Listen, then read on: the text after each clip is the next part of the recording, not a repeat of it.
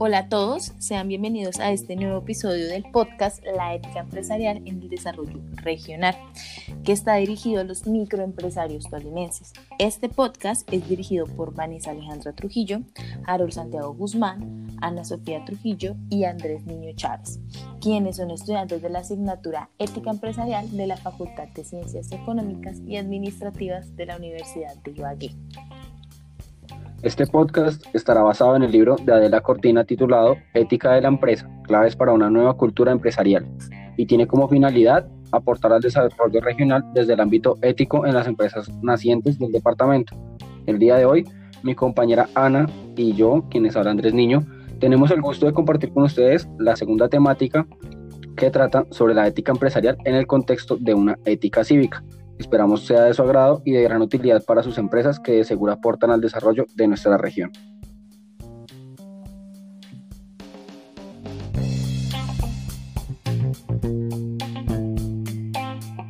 Necesito saber para ti como tal, ¿qué consideras que dentro de la vida cotidiana está bien? ¿Cuáles son los actos que tú consideras bien y cuáles son los actos que se consideran como malos? Eso, pues, tiene diferentes perspectivas. Recuerda que, que nosotros somos seres humanos diferentes, que tenemos formas de percibir los actos y las palabras de otras personas de, de, una forma especial y única. Eh, considerar un acto bueno o un acto malo es abordar mucho tema amplio, sobre todo en un factor como es la empresa, donde eh, se, se, está exponiendo constantemente a unos niveles de estrés, ya sea por el alcance de unos objetivos, las metas, por situaciones tal vez un poco más complejas como la economía de la misma empresa, la razón social de la empresa, la actividad económica. Entonces, lo bueno y lo malo dependería mucho de, de cómo lo perciba cada persona. O sea que, por ejemplo, te voy a poner un ejemplo, ¿no? Tú eres el gerente de una empresa y preciso en el periodo de pandemia eh, pues obviamente hubo una, una, crisis económica muy grande, la empresa sufrió bastantes problemas y tú decidiste para el bienestar de tu empresa hacer recorte de personal, ¿cierto? Eso pues supuestamente para la empresa es beneficioso y es algo bueno para la empresa, pero entonces ese acto lo hiciste bien o lo hiciste mal. Para mí es un acto bueno, sin embargo hay que, hay que recordar que el objetivo de que yo administre o gerencie o, o sea, el, el dueño de una empresa, mi principal objetivo es la, mi actividad económica y obtener un beneficio por ello. Yo no puedo sobreponer ese, ese sostenimiento económico que yo tengo a través de mi empresa sobre, sobre las personas, porque así suene feo y, y, sea un poco fuerte, la realidad es que para todo, para toda clase de empresa siempre hay trabajadores, siempre, y más en un país como Colombia, donde los niveles de desempleo son altos. O sea, si claro. en situación de pandemia, sí, es un recorte de personal. Y cuando yo, me, cuando yo levante mi empresa de nuevo, cuando ya la crisis económica esté un poco más, más calmada, más estable, o se disminuya en su totalidad la crisis económica y la pandemia ya sea un poco más tratable, pues yo obviamente tendré que volver a contratar personal. Ya las personas que fueron mis colaboradores con anterioridad verán si vuelven conmigo o no vuelven, porque pudieron haber considerado arbitrario mi decisión de sacar personal, o porque pensaron que fue injusto, otros pensarán que fue lo mejor. Ya cada perspectiva tiene lo siguiente, yo tampoco puedo disponer mi capital por encima de una persona porque me diga, ah, pero es que es mi trabajo, sí, pero es que todos nos estamos viendo afectados. Andrés, ¿y si, ¿y si esas personas no vuelven? Digamos, tú por recorte personal tenías cinco asesores, ¿por qué vale cualquier cosa? Un asesor que, que hace ventas, ¿cierto? En la calle, ta, ta, ta. Tus cinco mejores asesores, pero pues ya no necesitabas tanto y despediste a tres, te quedaste con dos. Y ahorita que ahora sí tienes demanda, esos tres ya tienen un mejor trabajo, un, mejor empleo y ya no quieren regresar contigo. Ya eso es una, un, por así decirlo, algo que no va a beneficiar a la empresa. No, no va a beneficiar en nada a la empresa, cierto. Pero como te dije, siempre hay colaboradores, siempre hay trabajadores disponibles en el mercado, siempre. Y si por situaciones que uno diga, bueno, no tiene el mismo nivel de trabajo que tenían mis anteriores trabajadores, pues para eso están las capacitaciones. Y obviamente cuando se, cuando se adquiere personal nuevo, que completamente, llamémoslo virgen, en nuestra empresa, que no tiene conocimientos de, de cómo maneja, de cómo se funciona nuestra empresa, de cómo se maneja la, el cargo en el que se está adquiriendo ese personal, pues uno para eso también tiene que tener en cuenta que se le va a ir una inversión más allá del de, eh, tema salarial, de que uno tiene que sumar un nuevo salario en la nómina, sino que también uno tiene que depositar una, una parte tal vez de dinero, tal vez sacrificar otra persona dentro de la misma empresa para que se encargue de la inducción y de que esa persona quede trabajando 10 de 10 sobre la empresa. Ok, listo. Ahora Andrés, te hago otra pregunta. Esa persona que era súper buena en su trabajo, que digamos el gobierno te sacó algunos beneficios para que le siguieras pagando a pesar de que no estuviera trabajando, pero decidiste sacarlo. Punto. Esa persona te hacía muy buenas ventas y ahora lo sacaste y necesitas personal nuevo, ¿cierto? ¿Qué va a ser más costoso? Capacitar a ese personal nuevo que como mínimo un empleado que no conoce la labor y está empezando necesita como mínimo unos seis meses para poder adaptarse a ese proceso. ¿Sí? Entonces en esos seis meses las ventas no van a ser igual a las ventas que hacía un empleado anterior. Además, otro estarías gastando otro empleado con el fin de capacitar a esos nuevos. ¿sí? Entonces, compara, haz una balanza y mira cuál de los dos es más beneficioso. Pagarle a un empleado, a pesar de que esté en pandemia, pero que es bueno, o capacitar a un coconón y esperar seis meses a que te rinda frutos. Depende porque tú me estabas tocando el tema de los beneficios económicos que pudieron llegar a solventar en algunos en algunas actividades económicas por parte del gobierno. Si mi actividad comercial recibe esos beneficios del gobierno, yo no tengo necesidad alguna de, hacer un recorte de nómina. Simplemente lo que puedo hacer es hablar con cada trabajador y decirle, vea, se recibe un subsidio, la empresa aceptó el subsidio, está destinado este presupuesto por parte del gobierno, como no estamos ejerciendo actividad comercial, pues se les hará una reducción de su salario en un porcentaje obviamente aceptable para que ustedes tampoco que para que ellos mis colaboradores no queden mal pero pues para que tampoco la empresa quiebre diferente sería que tú me digas entre qué es mejor, si no tener el No, porque es que, yo, te lo, yo te lo comenté, yo te dije, periodo de pandemia, o sea, y que yo sepa, tú estuviste pendiente de los procesos que se realizaron en pandemia, de todos esos supuestos beneficios que dio el gobierno, entonces por eso te dije, párate en esa situación ¿Y qué harías? Parándome en esa situación, o sea, si vamos, vamos a especificar un poco más el ejemplo. Yo soy el gerente de una empresa, listo, soy el gerente, digamos, de una entidad bancaria. Las entidades bancarias fueron las primeras en obtener ayudas y beneficios económicos.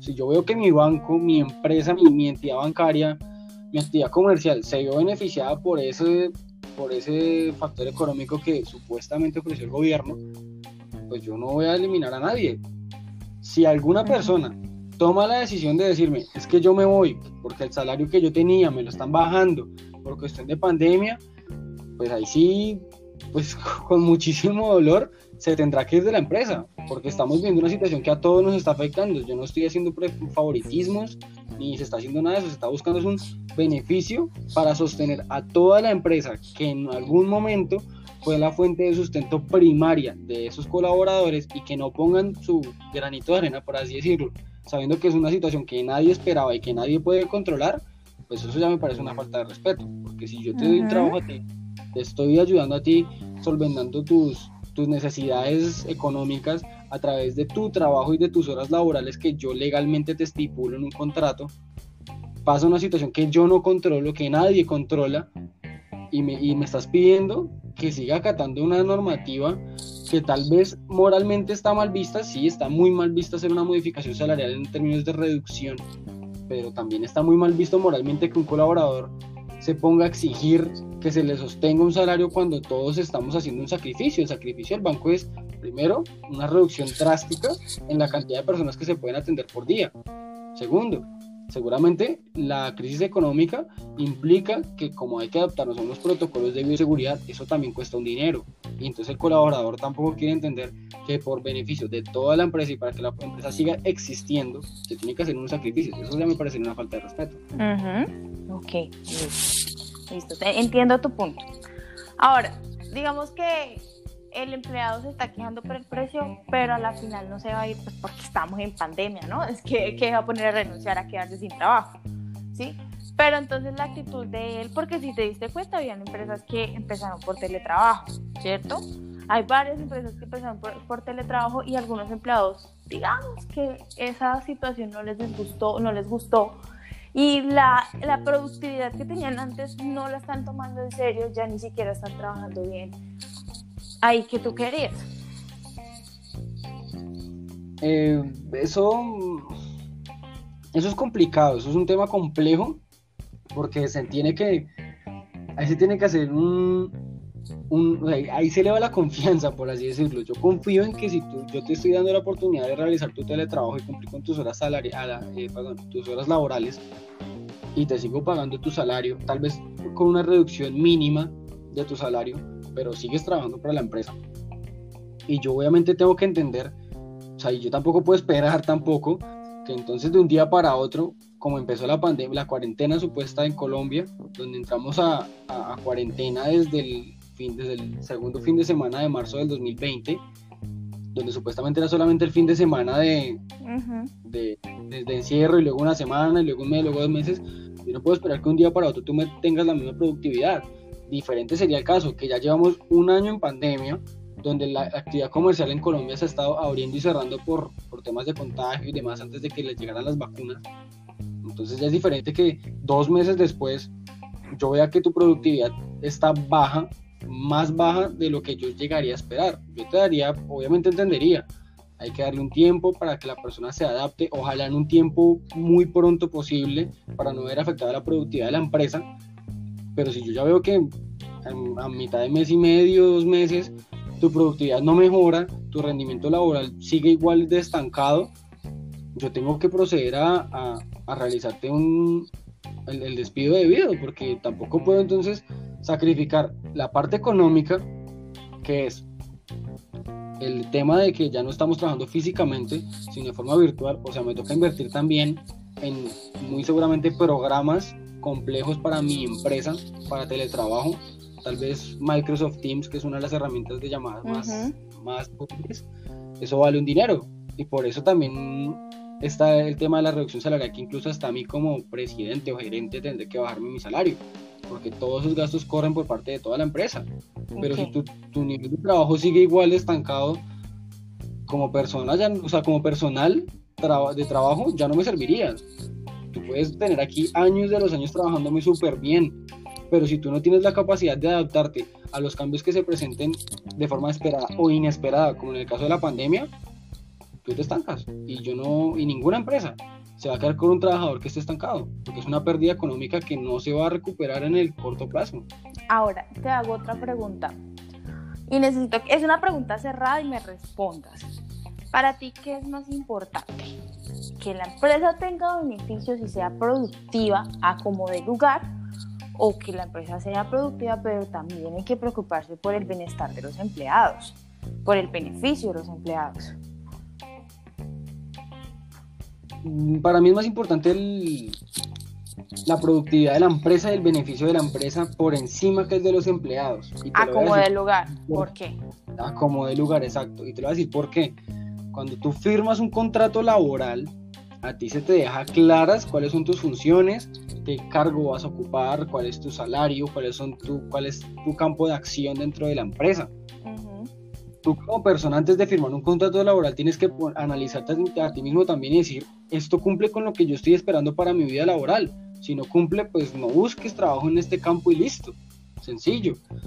Yo no puedo ponerme a, analizar cada persona dentro de mi organización y preguntarle si, oiga, usted está trabajando en lo que le gusta y siente que este es el cargo que usted merece. No, Aquí en cada empresa una persona asciende si su productividad es superior a la que se esperaba en su cargo actual. Se asciende. Mismo, si una persona no tiene el rendimiento, se desciende. Sencillo. Y, y, yo desde un principio parto de que si tú estás en mi organización trabajando conmigo y con un equipo de trabajo óptimo, en un ambiente óptimo, pues yo espero que compartas el, la finalidad económica de la empresa y, y que, y que llegue a su productividad y a su utilidad máxima para que todos salgamos ganando. Bueno, Ahora te hago una, una pregunta chiquita. Tú me dices a ti te vale, no te importa, por así decirlo, el bienestar de los empleados. Entonces, si digamos, imagínate en el caso hipotético, tú eres un asalariado, ¿cierto? Que estás por teletrabajo, ¿cierto? Caso hipotético, tu productividad no disminuyó. Al contrario, como estás en la casa, no puedes comunicarte con nadie, no puedes perder tiempo con nadie. Estás todo el tiempo trabajando. De hecho, trabajas por fuera de tu, horario laboral. No trabajas en un asiento que es eh, adecuado para trabajar, sino que es en el sillón de tu casa, en el comedor, cosa que entonces te va a generar dolor de espalda, pero de todas formas tienes que rendir para la empresa, ¿cierto? Y la empresa, mm, no, siga trabajando por aquí, siga, necesito que me mande reportes, necesito que me mande informes. Hay algunas empresas que han tomado la opción en el, en el periodo de pandemia de que tienen esa situación y por así decirlo le mandan detalles a los empleados desde sus casas, ¿sí? Cualquier cosita, cualquier detallito, cualquier actividad recreativa que los motive a seguir trabajando. O sea, tú no harías eso. A ti lo que te importa es la productividad. Punto. Así, así el empleado esté, esté incómodo, así esté trabajando por fuera, así le duela la espalda, haga lo que sea, a ti te importa es que él produzca. Dicho, dicho en esos términos como lo pones, suena, suena duro, suena algo tal vez un poco egoísta, suena bastante mal. ¿eh? Moralmente es muy, muy, muy mal visto, yo sé, lo entiendo, entiendo también tu perspectiva, pero también ponte a pensar en que, o sea, tú misma estás estableciendo ese, ese espacio. Tú no estás obligada a trabajar en tu sofá con la espalda encorvada, tú no estás obligada a trabajar en tu cama acostado y entonces, ¿quién, a mí quién me va a dar una silla? ¿Sí? Si digamos, la, mi silla está en mi oficina. Entonces, ¿yo cómo hago? Si supuestamente la empresa me dice, no, produzca. Si yo le solicito una silla a mi, a, mi empresa, pues para poder trabajar bien, me dice, no, eso es un gasto adicional porque le voy a dar una silla. ¿Tú me estás diciendo eso? No, no, no, no, no, no, no, a ver. Estamos hablando de las personas que están en, en trabajando en su teletrabajo. Ajá. Entonces me vas a decir que entonces tú tienes un apartamento donde no tienes ni una silla, donde no tienes una Pero vuelvo y te digo, las sillas que tengo en mi casa son acondicionadas para, para, para pasar el tiempo, no para trabajar. ¿Qué tal que yo fuera una, una que ganara el salario mínimo? Yo lo máximo que tengo es un comedor y un sillón. Y entonces tengo que trabajar en eso. Y tengo que estar enfrente de un computador. Entonces ahí qué hago? Y es, que yo voy a estar vigilando desde todo el tiempo, yo simplemente te voy a estar pidiendo unos resultados en una, en una franja de tiempo que tú puedes, o sea, tú tienes la libertad para, desde mi punto de vista, tienes la libertad total, esta vez total, teniendo en cuenta que este trabajo es una libertad completa, donde tú verás dónde trabajas. Tú verás si trabajas en un Juan Valdés tomándote un, un café, un granizado, si vas a un hotel o si quieres trabajar en un parque o trabajar en tu apartamento o trabajar con otro grupo de compañeros, obviamente con las medidas de bioseguridad, con mucho cuidado, pues tú, eliges, o sea, tú, tú, eliges tu espacio de trabajo. En este, en este momento el teletrabajo se volvió una forma más liberal y ese es el riesgo que nosotros como empresa también corremos. Tanta libertad para un trabajador que se acostumbró a estar trabajando en una zona específica, uh unas labores específicas, para nosotros es un riesgo que la persona pueda en algún momento decir, me fui a supuestamente trabajar en una casa, hicieron una rumba, me emborraché, se me olvidó el trabajo, tenía que entregar un informe y me tocó, me echaron o me tocó renunciar. Para nosotros eso es un riesgo, porque entonces en plena pandemia teníamos teletrabajo, estábamos pagando un salario y ahora nos quedaron mal, nos toca responder con un nuevo trabajador, adaptar a ese nuevo trabajador y tratar de que la economía de la empresa no se vaya para el carajo. Entonces, eso, eso también va por cuenta del trabajador.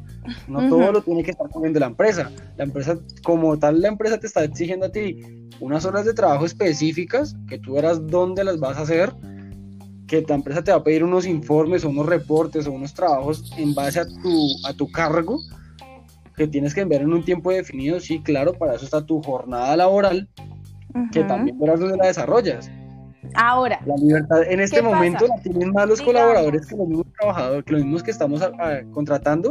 En este momento nosotros casi no tenemos libertades de nada. Nosotros estamos confiando en los trabajadores. Ahora te comento algo. Cuando a mí me contrataron, a mí me dijeron, me van a dar computador, me van a dar mesa, me van a dar la oficina, porque voy a estar en una oficina. cuando hice, yo hice el contrato. Digamos que yo trabajo en un call center, ¿cierto? En un call center sí o sí tengo que estar pegado al, computador, punto.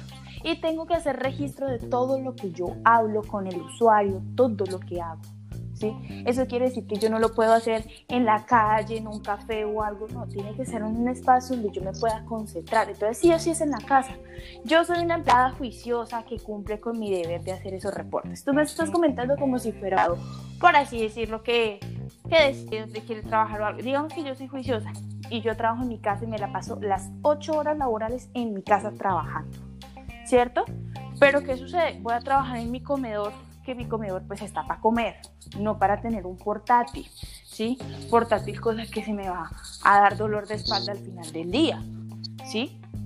Entonces vuelvo y te digo, y digamos hay, hay cosas que uno por estar en la casa se le pasa el tiempo y pues trabaja más de lo predestinado. Sí, la empresa le dice, no, pues no tiene que trabajar, pero uno trabaja más. ¿Por qué? Porque le empiezan a pedir cosas. El jefe le empieza a pedir aquí, acá, aquí, allá, aquí, allá. ¿Sí? Entonces vuelvo y te digo, ante esa situación, ¿tú qué harías? Ante esa situación es, es bastante sencillo solucionar esos inconvenientes. ¿Que vuelvan a la oficina? Porque no, no, no. es bastante sencillo, quitando el hecho de, decir, bueno, vamos a la presencialidad. Todos queremos eso. Pero es un inconveniente que se soluciona tan sencillo como una llamada telefónica exponiendo tus puntos de vista con tus directivos. A mí me llama alguien de mi empresa y me dice, mira, estoy teniendo estos inconvenientes de mi contrato, me estaban diciendo, yo trabajo en un banco, me van a dar computador, me van a dar escritorio, tal cosa. Todo ese implemento yo también tengo que ser consciente y decir, listo, está en un contrato laboral, sí es cierto, como la entidad financiera está cerrada y como no hay nadie haciendo uso de la mayoría de los utensilios y, beneficios que tiene la instalación, pues por parte de la empresa, porque sí es, hace parte también de nuestra responsabilidad, que si nosotros queremos resultados de ustedes como colaboradores, tenemos que darle las herramientas. Yo lo que haría es decirte, mira, gracias por comunicarte, con, nosotros. Eh, vamos a tomar medidas al respecto. Obviamente vas a seguir siendo parte de nuestra empresa en estos, en, el transcurso del día o en los próximos días. Te estará llegando tu equipo de trabajo, que será el mismo, probablemente será el mismo equipo que tenías en el banco. Porque tampoco podemos un nuevo, nuevo presupuesto, tampoco podemos sacar un nuevo presupuesto, un nuevo material. Entonces, tú retomas tu computador, se te instala en tu casa y se podría hacer una, tal vez una reestructuración y sería también una opción y es vender los, la, maquinaria fija, por así decirle, como los computadores de mesa, cogerlos todos, venderlos, invertir un poco más en capital, hacer una inversión pequeña de capital monetario y ya dotar a todos los colaboradores con un computador empresarial, con las herramientas para la empresa de esta forma, pero un computador portátil. Para que ustedes mismos se encarguen de tenerlo todo el tiempo, de llevarlo al trabajo, cuando se vuelva a la presencialidad, se encargan de tenerlo en su escritorio bien organizadito y listo. Bueno, listo. Entonces, Andrés, después de todo lo que me dijiste, te voy a volver a hacer la pregunta.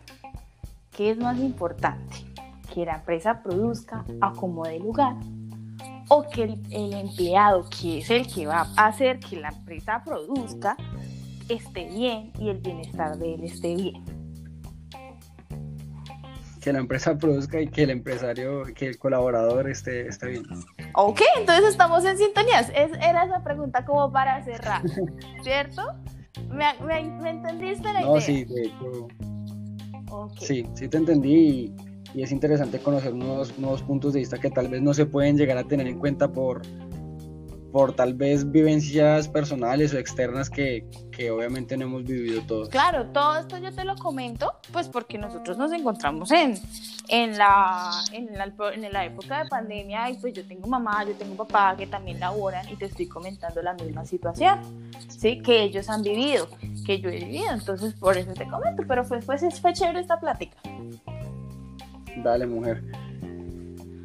Esperamos que el episodio haya sido del agrado de, los microempresarios y de las personas que escuchen este podcast. Agradecemos el tiempo dedicado para escuchar esta discusión acerca de, de lo que viene siendo la situación que pasamos de... contingencia dentro del 2020. Muchísimas gracias por su atención.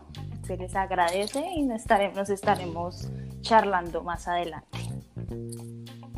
Hasta luego, que estén muy bien. Hasta luego.